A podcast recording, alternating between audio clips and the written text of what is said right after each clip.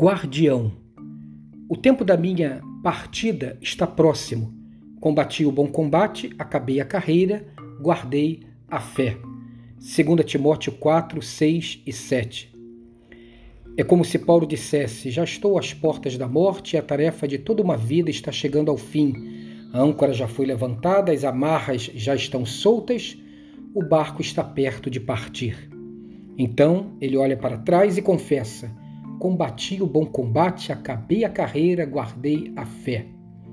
Só o esforço, a determinação e o sacrifício do soldado da luta e do atleta na corrida para retratar a vida de um batalhador que cumpre seu propósito e chega vencedor ao fim.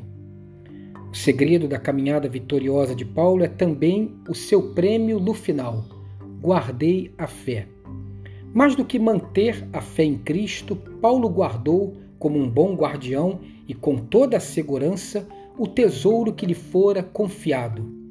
Ele manteve a fidelidade a Cristo e está partindo com Cristo. Nada diferente da vitória o espera ao fim do combate da carreira, por isso seu coração está seguro e pacificado em Cristo. Era uma vez um certo homem que foi preso sem qualquer motivo, e naquele país de diferentes leis resolveram julgar o homem num tribunal incomum.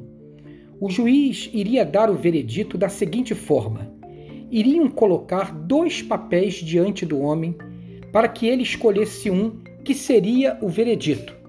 Em um estaria escrito condenado e no outro liberto. Mas, como queriam a condenação, colocaram nos dois papéis condenado sem que o preso soubesse. Somente a condenação o esperava então. Como o preso percebeu que o juiz e seus jurados estavam tramando seu mal, pegou um dos papéis e engoliu pela boca dentro. E pegou o outro papel e disse: Escolhi o que engoli, então o que sobrou não é o que escolhi, pois sabia, ou melhor, presumia que dos dois havia a palavra condenado. O juiz ficou furioso e teve que soltar o preso. Paulo, assim como você e eu, teve uma vida de lutas, mas porque guardou a sua fé, mesmo nos piores momentos, não perdeu a cabeça.